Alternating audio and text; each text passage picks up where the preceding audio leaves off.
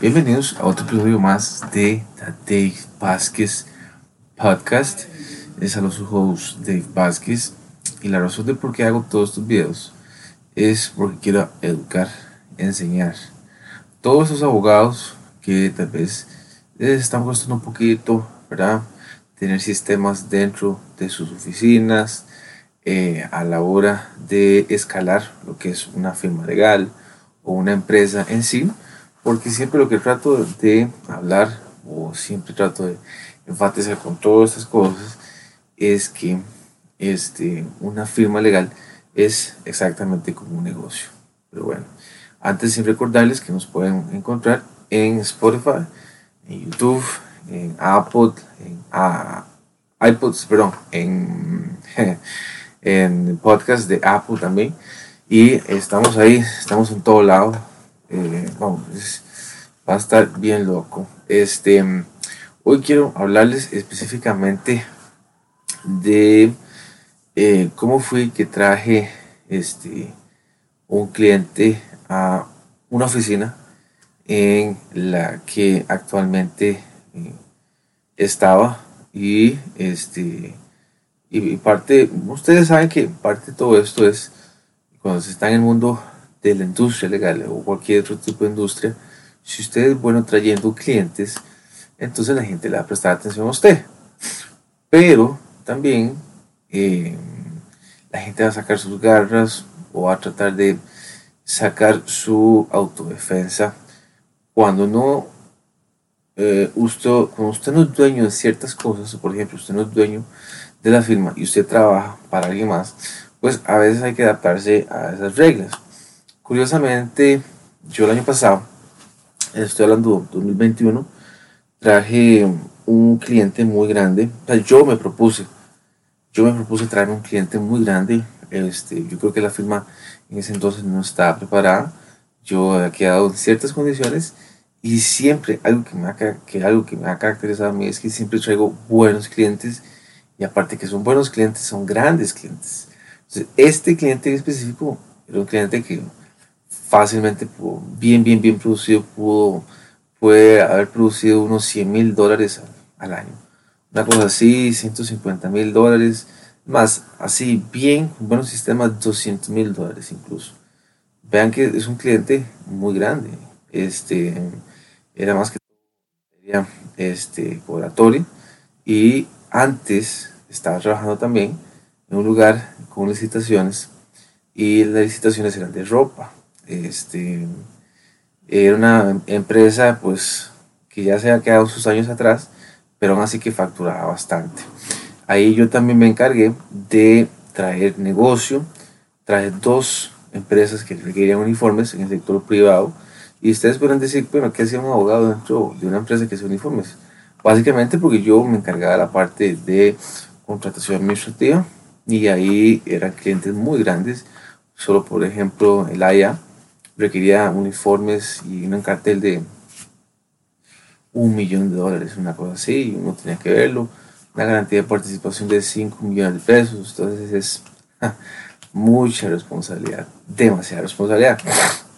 Entonces, este, remontamos al, al 2021, traigo el cliente, sentamos las condiciones, y en ese entonces estaba en una posición muy débil porque no había estado incorporado, este, la oficina tenía que crecer un poquito más, ¿verdad? Entonces tenía un poquito de, de, falencias ahí administrativas y pues bueno, todo el mundo contento porque yo ya traía un cliente bastante grande, eso fue final de año y pues logramos eh, empezar a trabajar con ellos este año. Pero bueno, eh, ¿cómo, lo, ¿cómo lo hice? Y les cuento porque eh, eh, hace poco fui a donde el cliente a, porque necesitaban ciertas, ciertos servicios y eran servicios bastante grandes. Y como yo traje ese cliente a la oficina, es un tema bastante peculiar. Yo este, estuve, siempre he profesado, siempre he profesado que, por ejemplo, eh, email eh, se dice correos en frío. correos en frío significan que usted trae negocio, por ejemplo, usted, usted empieza a mandar correos en frío, saca una lista, en ese caso, por ejemplo, yo me metí a la página de SUGEF y empecé a ver cuáles eran los bancos que estaban afiliados a la SUGEF. Cuando yo empiezo a ver cuáles bancos están afiliados a la SUGEF, empiezo a sacar los números de teléfono y empiezo a llamarlos y empiezo a mandar correos. Esos correos en frío y esas llamadas en frío son súper importantes porque si de 100 llamadas sacan 2, 5 clientes de la nada. Y así fue como yo saqué a este cliente. Entonces fue tan, tan, tan el impacto, eh, el yo ir a, la, a donde el cliente y, y decir, bueno, es que no me costó nada claramente, o sea, no me costó nada, me costó un par de llamadas, un par de correos, estar ahí insistente, insistentemente, porque al final al cabo son ventas. Usted está tratando de hacer ventas, ¿right? Entonces, cuando, cuando, cuando esas cosas pasan, entonces eh, usted se queda anonadado porque es, es, es, un cliente muy grande, requiere servicios muy grandes y eh, casi que su esfuerzo fue mínimo.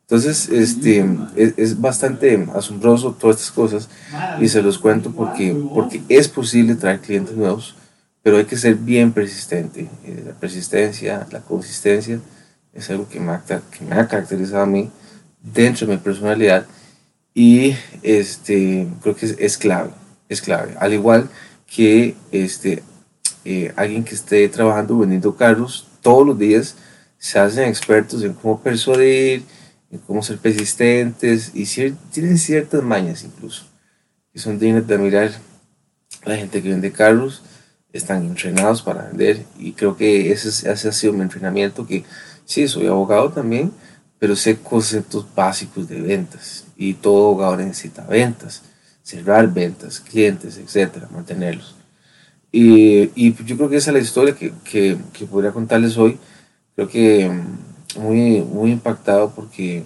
son cosas básicas, esenciales, pero que nadie las hace. Nadie las hace y, y, y, y, rinden frutos. Pero bueno, ya saben chicos, muchas gracias por escucharme. Nos pueden encontrar en YouTube, en una de Podcast, al igual que en Spotify. ¿Ok? Chao.